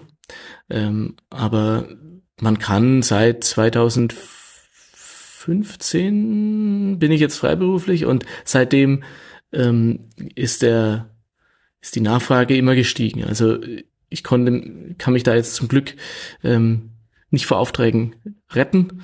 Ähm, und ich weiß jetzt nicht, ob das mit Magic zu tun hat, aber ähm, es wird sicher kein Nachteil sein. Und es geht dann auch so mhm. in die Spielerichtung äh, digital oder, oder Brettspiel oder ist auch was ganz Fremdes dabei für uns, die wir jetzt hier sitzen und du sagst, ich habe da, weiß ich nicht, äh, hm, Buchcover illustriert, so Kinderbuchcover-Illustration oder so. Habe ich auch schon gemacht, ja. Ah, okay. Ähm, okay. Aber also ich habe angefangen mit Concept Art, habe ich ja vorhin schon mal mhm, angeschnitten. Mhm, genau. Das waren dann oft ähm, Storyboards oder Color Scripts, also so kleine Farbskizzen und die die Leute dann für einen Film oder für so ähm, Trailer oder sowas brauchen, um um so ein bisschen eine grobe Struktur für die Farb fürs Farbkonzept zu kreieren. Und ähm, ja, Character Designs und solche Sachen. Das war dann das war dann so am Anfang. Dann kamen so Brettspiele dazu, da habe ich dann mehr Illustrationen wieder gemacht. Also, das, weil das sind ja wirklich Sachen, die dann auf das Produkt draufgedruckt werden, das finale Ding, weil Concept Art sieht man ja nie. Das ist ja. Pre-Production für das, für den, für das einzelne, äh, für den Film oder das Spiel. Und wenn die, wenn das Ding fertig ist, dann ähm, sieht man vielleicht, wo es herkommt, aber das eigentliche Concept Art sieht man ja nicht. Und bei der Illustration ist es genau andersrum. Das ist am Ende. Das wird dann auf das finale Produkt draufgedruckt und da ist mit dem, mit dem Brettspielen dann schon ähm, verstärkt in die Richtung gegangen und dann kamen auch mehr Kartenspiele dazu und irgendwann dann halt auch Magic. Und es sind aber immer wieder auch Videospiele, die ich, oder Filme, wo ich, ähm, wo ich dran arbeite. Also das ist jetzt auch noch so. Also das ist nicht nur, nicht nur Illustration. Ich mache auch viel Art Direction, also wo ich dann ähm, eher für die, für die große und großes und ganzes Design von einem Produkt mitverantwortlich bin, wo man dann halt mit vielen Leuten zusammenarbeitet, um letztendlich den Film gut aussehen zu lassen oder das Spiel. Da malt man dann vielleicht weniger selber, sondern leitet eher Leute an. Mhm. Ist auch sehr spannend. Ja, und sehr vielseitig vor allem. Also wenn du das mhm. sagst und äh, klingt so, als könntest du dann auch wirklich also ein bisschen von einem zum anderen switchen und ähm, hast ja sehr viel Abwechslung drin in dem, was du tust. Und ähm, das klingt, äh, klingt schön. Es macht auch sehr viel Spaß. Äh, Geist, wir haben noch eine Fragenkategorie. Ähm, möchtest du die, die Frage, die, die Rätselkarte dafür ähm, kurz nochmal vorstellen? Ja. Wir sehen, ich beschreibe jetzt, was wir sehen, weil äh, da ist nicht viel Text auf der Karte. Das stimmt. Oha. Warte, erst noch was, was du nicht erraten kannst. Sammler Nummer 288. So. Ja, ich sag mal, es wird wahrscheinlich ein Land sein, wenn da nicht viel drauf ist. Ein Text. Falsch. Nein. Falsch. Na gut, Ist dann es leg nicht. mal los. ähm, wir sehen im Zentrum dieses Bildes, mh, ich sag mal, es sieht aus wie eine Silhouette einer Person auf rotem Grund. Mhm. Allerdings relativ klein. Und diese Person steht, mh, Martin, wo, wo, du hast es ja auch vor dir. Wie würdest, wo, worauf steht diese Person? Oder hättest du es überhaupt als Person erkannt? Ich hätte schon als Person erkannt, die steht auf, Okay. einem, auf, einem, auf einem Würfel und das ist einer von vielen Würfeln. Aha. Ja, okay, jetzt weiß ich's. Und es sieht fast ein bisschen aus wie so eine Eschersche Treppe. Ja, das dachte ich auch Ähm, gerade. Aber ist es nicht. Ist es nicht. Es ist irgendwie so ein, ein Quadrat, was gelegt wird aus vielen Würfeln, wo aber ein, ein Würfel fehlt, wie so eine Art Eingang. Man kann aber überhaupt nicht so richtig entziffern, was hier passiert. Ob das ein Objekt ist, ähm, ein Turm ist, auf dem eine Person steht, ob das so ein ähm, einfach nur eine Stimmung ist, die uns hier erzählt wird. Wir sehen, das ist ein Full Art, das heißt, hinter der Textbox unten kann man auch noch weiter schauen. Da sieht man eigentlich die Spiegelung. Es sieht fast aus wie eine Spiegelung dieser Person, die da oben steht, aber es ist keine richtige Spiegelung, sondern es ist ähm, ja ein symmetrisch, aber weitergeführtes Teil der Illustration. Äh, du weißt schon, um welche Karte es geht. Genau, also es geht um das, ähm, den Bootlegger Stash. Ich weiß leider nicht den deutschen Titel. Versteck der Schmuggler. Versteckt der Schmuggler, genau. Ähm, ja, also bei der Karte handelt es sich tatsächlich um ein Escher-inspiriertes Bild. Ah, okay. Ähm, und zwar war der Brief, ein Labyrinth aus Kisten zu machen. Das war's. Ich muss mal ganz kurz fragen, die, die, diese Briefs sind wirklich so kurz, ne? Was man da kriegt, das ist wirklich, du, du kriegst dann Also- nur zwei, drei Zeilen. Und- genau, also und- drei, und- zwei, drei Zeilen trifft's gut, ja. Also das sind ähm, meistens ein paar Details zu den Personen, die drin vorkommen sollen. Also da gibt's dann meistens auch Referenzen in den Mhm. Style Guide. Wenn da ein Ritter drauf sein soll, dann sieht der so und so aus, schaut auf der Seite nach und ähm, vielleicht noch eine, eine ein Mut oder so, dass es irgendwie gruselig sein soll oder, oder fröhlich oder sowas, damit man sich ein bisschen orientieren kann. Und es wird auch meistens was vorgeschlagen, was die Personen da drauf machen. Ähm, ich muss aber ehrlich sagen, ich halte mich da selten dran. Das wollte ich Ähm, gerade fragen. Also das, du hast dann schon sehr viel Freiheit und die, die, die nutzt du auch und die werden dir auch gewährt anscheinend, weil das, sonst wäre es ja nicht im Druck gegangen. Also, Genau. also hier hast du bekommen irgendwie ähm, ein, ein Labyrinth aus, aus Kisten war's? Genau, also da gibt's ähm, ja, glaube ich, auch, oder da gibt's ja auch die Version, und die in dem normalen Artwork zu sehen ist. Und da ist, ähm, ist- da ist das Kistenlabyrinth ein bisschen konkreter drauf. Das habe ich, glaube ich, damals auch als ähm, Referenz bekommen. Also das Bild war da schon fertig. Mhm. Und Und Anastasia, Anastasia, Ast- Anastasia Ovchinikova, wenn ich es Mhm. richtig ausgesprochen habe. Die hat das andere, die hat den normalen Frame quasi gestaltet in dem Fall. Und da steht tatsächlich im, im Flavortext auch, Labyrinthe aus Tunneln unter den Straßen der äh, Chaldaya bieten unternehmungslustigen Schmugglern jede Menge versteckte Wege. Also hier sind die Labyrinthe auch erwähnt und man sieht diesen Kistenhaufen. Genau. Und ich dachte mir halt, es ist, es ist mir zu langweilig, dass ich dann äh, irgendwie das Kisten stapel und irgendwie so ein, so ein ähm, Art ähm, Maislabyrinth aus, aus Kisten baue oder sowas. Das äh, war mir dann irgendwie, ähm, das war mir zu langweilig. Da habe ich gedacht, wie kann man das irgendwie stilisieren? Und dann dachte ich mir, das wäre doch cool, wenn, wenn die Kisten angeordnet sind in einer Weise, wie es eigentlich gar nicht geht ähm, und da so eine optische Täuschung entsteht. Und der Typ, der da oben reinläuft, der, der läuft ins Labyrinth rein und schaut in dieses rote Tor und unten Mhm. schaut er quasi uns wieder an. Also der schaut da rein und schaut unten wieder raus oder umgedreht. Und ähm, das ist quasi so eine so ein komplett die Realität verzerrendes Labyrinth, ähm, was dann eben auch mit diesen Art Deco ähm, Elementen dann verschwimmt und äh, die die Struktur des Labyrinths wird zum Muster selber und ähm, man sieht aber trotzdem halt noch die Kisten an sich. Also die Kisten sind trotzdem noch das, das, das strukturgebende Element. Ich habe es gar nicht direkt als Kiste als Kiste erkannt. So, es ist angedeutet, mhm. jetzt wo du sagst, sieht man diese Querbalken an diesen Würfeln dran, aber sieht genau. erstmal aus wie so kleine, auch wie so Gold, ne, wie so. Nuggets. Mhm. Man hat ja auch gar kein richtiges genau. Größenverhältnis, weil man diesen Typen gar nicht als als Typen erkennt. Ich erkläre mal noch ganz kurz, was die Karte macht, der Vollständigkeit halber. Es ist ein Artefakt, kostet fünf und ein grünes. Die meisten kennen es schon, weil es ziemlich ikonisch ist meines Erachtens diese diese Karte oder von vielen ähm, sehr begehrt. Länder, die du kontrollierst, haben Tab, erzeuge einen Schatzspielstein. Viele haben sich darüber geschritten, ob diese Karte extrem unfassbar unrealistisch gut ist oder totaler Quatsch, aber alle finden sie richtig geil. Ist eine Mythic aus New Capenna und ähm, und ja, hat ein total verrücktes Artwork. Bei dem, kurze Frage, du wusstest, was von diesem Artwork hinter der Textbox liegen wird, richtig? Das heißt, die beschneiden dir dein Artwork nicht und du, du kennst sozusagen, wo sich was befindet auf dieser Karte. Also ich wusste, dass der, dass die Textbox äh, da unten sitzt. Manchmal ist die ein mhm. bisschen höher, manchmal ist sie ein bisschen tiefer, glaube ich. Also ähm, das ändert sich bei manchen Frames ein bisschen. Ich wusste jetzt, weiß jetzt nicht genau, wie es bei dem war, aber ich wusste, dass da unter der Textbox was zu sehen sein wird. Dass es eine Transparenz aber, dahinter sein wird. Genau, aber es wird schon immer gesagt, da braucht man keine, da braucht man keine einen Wert drauf legen äh, in dem Bereich. Ähm, die ist nur da, weil der Frame ein bisschen durchsichtig ist.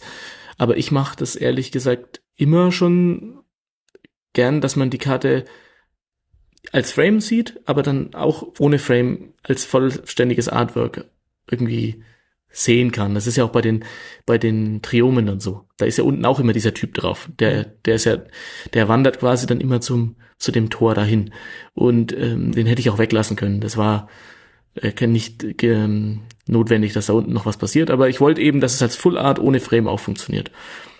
Und tatsächlich male ich auch für viele Karten, die überhaupt gar keinen durchsichtigen Rahmen haben, auch trotzdem da unten was hin. Also, ah, das dass man veröffentlichst du die auch irgendwo, dass man die dann mal sehen kann? Definitiv, aber es hat mich halt noch nicht gemacht mit den Sachen, die es schon gibt, aber da wird es okay. in Zukunft einige geben. Okay, das heißt, wo, wo können wir, wo können wir die Artworks finden, die du dann, die du dann postest? Aber ich poste eigentlich alles dann auf den Social Media Kanälen, also auf Instagram, Twitter, Artstation. Das sind so die Main-Plattformen. Verlinken wir alles auf jeden Fall. Bist du eigentlich, bist du eigentlich der große Gewinner dieser Special Frame äh, Euphorie, die die Wizards jetzt ergriffen hat? Oder würdest du sagen, du könntest auch gut in diesen kleinen, äh, diesen kleinen Kästen, die es, die es bei den Standardkarten sind, ähm, deine Sachen machen? Also du kannst es offensichtlich, weil wir haben ja jetzt genug Karten angeguckt, wo du es gemacht hast. Aber würdest hm. du sagen, ähm, das macht schon mehr Bock, wenn du sagst, du hast keinen Rand und alles ist transparent und möglichst gar keinen Text drauf und äh, ich habe eigentlich die ganze Fläche zur Verfügung?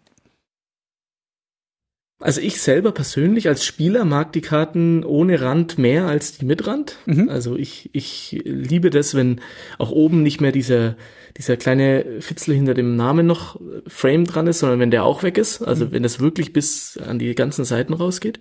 Das gefällt mir mhm. persönlich einfach am besten. Ähm, ähm, deswegen macht es mir auch am meisten Spaß, für die was zu malen.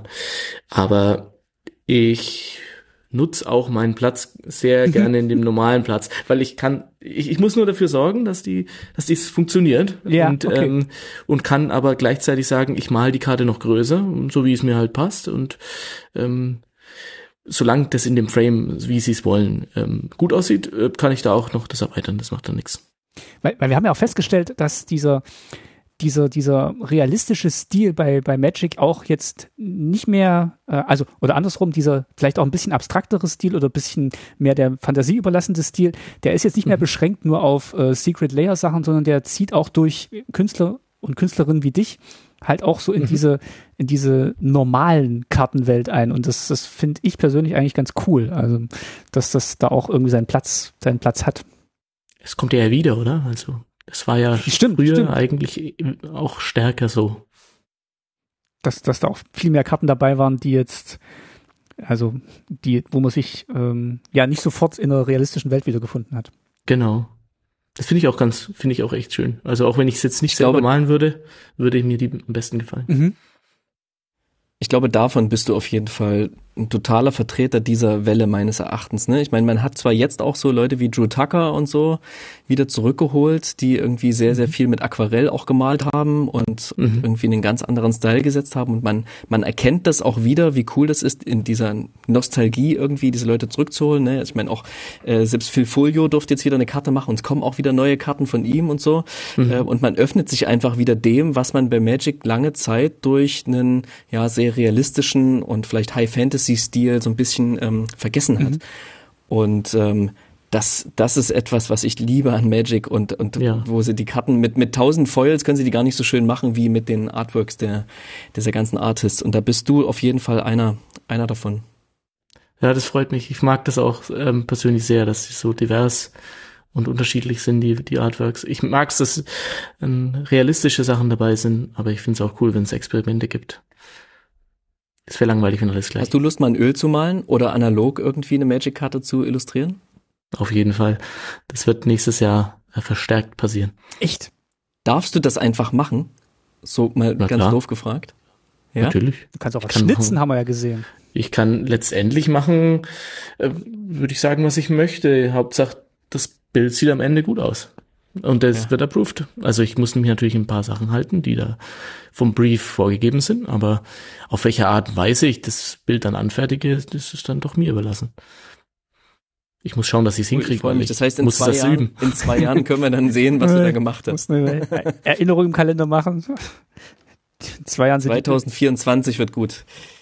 Ja, Geis, wir sind, glaube ich, durch mit, uns, mit unseren Fragen, oder? Hast du noch, hast du noch was im Köche? Ich, ich habe tatsächlich noch eine kleine Abschlussfrage. Mhm. Ähm, und zwar, du hast ja vorhin schon gesagt, du machst irgendwie Filme, du liebst Bilder, Artworks, du guckst ganz, ganz viel und du bist einfach auch ein Fan von dem, was du machst.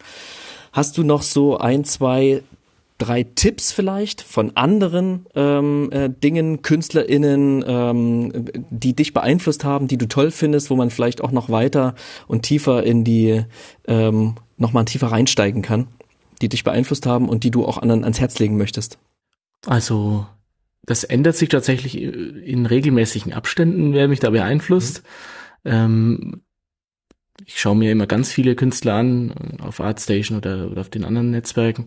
Und da fallen mir natürlich auch immer ganz neue auf und dann rücken wieder andere in den Hintergrund. Aber es gibt natürlich schon so ein paar, die mir immer wieder, wo ich immer wieder zurückkomme. Zum einen ähm, Piotr Czaplonski aus Polen. Den äh, liebe ich sehr von seinen, seinen Artworks. Ähm, ich komme auch, vor allem bei ähm, Luca Penna habe ich mir ganz viel von, von Leindecker angeschaut im Jugendstil und so weiter, mhm. aber mhm. auch Alfons Mucha finde ich auch ganz toll. Ah, toll. Ähm, Sargent ist auch richtig cool.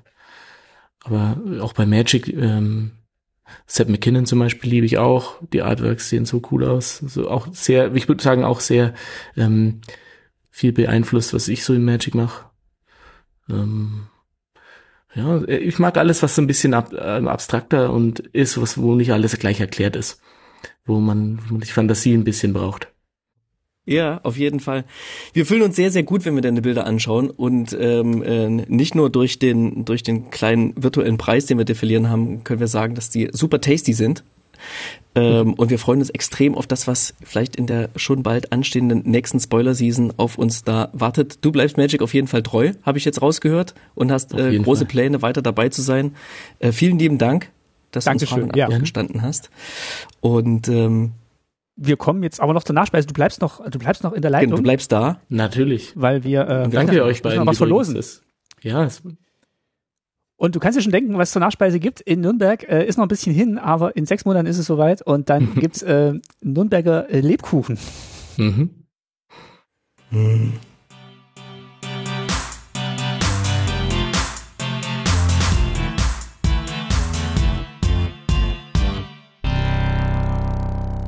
Ja. Ich bin ja ein riesiger Weihnachtsfan und habe das glücklicherweise auch vererbt an einen meiner Töchter. Sobald mhm. wir irgendwie aus dem Sommerurlaub zurück sind oder der erste Tag, der, der kälter ist als der Tag davor, also sobald es so Richtung Herbst geht, so meistens Anfang, Ende August, da geht's dann so, okay, wann ist Weihnachten? Wie lang ist es noch? Und äh, genau, Lebkuchen gehören dann natürlich fest irgendwie äh, dazu. Ich freue mich schon wieder, jetzt schon wieder drauf, jetzt wo ich dran denke. Ja, wir begrüßen jetzt auch alle, die zum Ende geskippt sind und eigentlich nur wegen des Preisgerätsels hier sind. ihr habt tolles Interview verpasst. Äh, hört's ihr, gerne habt trotzdem. leider, ihr habt leider verpasst, dass wir in der Mitte schon gesagt Ja. haben, wie man eigentlich das ähm, an dem Gewinnspiel Ah. teilnehmen muss. Ihr müsst noch mal ein bisschen zurückgehen. Ja, das schneide ich dann in die Mitte rein. Aber willst du nicht wissen, ob der, ob der Lebkuchen ikonisch für Nürnberg ist oder nicht? Das will ich schon wissen. Äh, der, also ich äh, verschenk, verschenk immer Nürnberger Lebkuchen. Ich hoffe, ich tue damit nichts Falsches. Nee, tust du nicht. Es ist tatsächlich, ähm, da gibt's eine kleine lustige Geschichte. Ich, ich mag die sehr, allerdings ähm, riech ich ähm, diese Lebkuchen auch deutlich länger als nur in der Weihnachtszeit, weil hier der, der Luft, die Luft von der Lebkuchenfabrik oft vorbei zieht Oh. und dann riecht's tatsächlich auch mal im Sommer sehr Oh, stark. Lebkuchen. Es ist geil, aber, Aber- es, es ist schnell auch nicht mehr geil. Also das, man muss dann mal das Fenster zumachen, wenn es zu sehr vorbeizieht. Oh, ja. Aber an sich ni- nicht der schlechteste Geruch. ja. Besser, besser Butterfabrik oder so. Mhm. Ja, ja, ich, ich wohne ja in Berlin nicht weit von der Balsenfabrik entfernt. Und es gibt auch nicht weit von der Balsenfabrik, äh, gibt's noch eine, eine, also Keksfabrik, gibt's eine Kaffeefabrik. Und je nachdem, wie der Wind steht, riechst du Kaffee oder Kekse. Hast auf jeden Fall die Wahrscheinlichkeit sehr, sehr hoch, dass du Bock hast auf ähm, äh, Kaffee und Kuchen. Mhm. So, aber jetzt verlosen wir was. Worum geht's? Ich erkläre mal kurz. Wir hauen eine Karte raus. Dominik haut eine Karte raus und äh, das ist Sendikas Rächer. Ähm, und der macht folgendes. Ich lese es einmal vor. Ist eine Mythic natürlich, kostet fünf Mana und zwei Grüne, sehr teuer, aber das, was sie macht, ist ihren Preis auch wert. Ist eine 5-5. Und wenn, Sendikas, wenn Sendikas Rächer ins Spiel kommt, er ist eine Kreatur, Elementarwesen. Und wenn Sendikas Rächer ins Spiel kommt, erzeuge für jedes Land, das du kontrollierst, eine 0-1 grün Pflanze Kreaturenspielstein. Und auch diese Karte hat Landung, Landfall. Immer wenn ein Land unter deiner Kontrolle ins Spiel kommt, kannst du auf jede Pflanze Kreatur, die du kontrollierst, eine plus eins plus eins Marke legen. Und zack, hast du das Spiel gewonnen. Ich glaube auch, ja. Das äh, ist ein guter Finisher. Hatte ich schon ein paar epische Spielzüge damit, auf jeden Fall. Genau, die verlosen wir. Und nicht nur die Spielzüge sind episch, auch das Artwork. Martin, versuch dich mal im Beschreiben dieses Artworks von dieser Secret Lair ähm, Edition. Ja, ich bin ja vorhin schon reingefallen, weil mir das äh, bei Scryfall äh, in der Reihe angezeigt wurde von den ähm, von den Sendika äh, äh, Travel Posters und ich glaube so die Richtung geht's auch so ein bisschen. Also man sieht auch wieder diese diese diese helle die Sonne so im Hintergrund, aber äh, man guckt dann durch so ein Wurzelwerk durch oder durch so ein Rankenwerk. Es sind Dornen zu sehen und der der Rächer von Sendika ist eigentlich auch ähm, geometrisch gehalten, ähm, fast auch so aus, aus Dornen gestaltet. Also es ist eine ganz coole Illustration und man blickt quasi so durch das äh, ja langsam auf den Betrachter äh, zukommende Dornengestrüpp nach oben durch und ich glaube, das letzte, was man sieht, ist der Rächer von Sendika, bevor man dann gleich. Der, der reißt auch, so sieht so aus, als würde er so sein Maul aufreißen, Ja. was sich da so leuchtgrün öffnet. Genau. Also es ist auf jeden Also- Fall mehr Elementarwesen als Kreatur irgendwie. Erzähl mal was dazu. Also die Idee war, dass der halt die Personifizierung eines ähm, einer glaub, der der ja wie sagt man äh, einer Pflanzen Erde Elementarwesen Kreatur ist. Also ähm, das soll weniger Kreatur als ähm, wirklich äh, diese ah, die, die Natur selbst Die sein. Essenz so ein bisschen. Genau, und die, die Natur formt eben so einen, so eine Person, also oder so eine, oder so eine Kreatur, um, um ihren, ihrer Attacke vielleicht irgendwie eine, eine Form zu geben und dass nicht nur Ranken sind. Aber man merkt, dass diese, dass die, dass diese Kreatur eben sehr stark von, von dieser, von der Natur selbst ähm, gestärkt und, und, und geformt ist. Und Wird so zusammengebaut, ne, aus, aus, aus, äh, genau. aus Lianen, aus Ranken, aus Erdteilen und der Betrachter ist quasi von unten, schaut nach oben und ähm, erblickt eben dann dieses sich gerade formende aus Steinen, aus Erde, aus Ranken, aus ähm, Gestrüpp sich formende Wesen, das einem dann wahrscheinlich ähm, gleich dieses ganze Zeug um die Ohren hauen wird.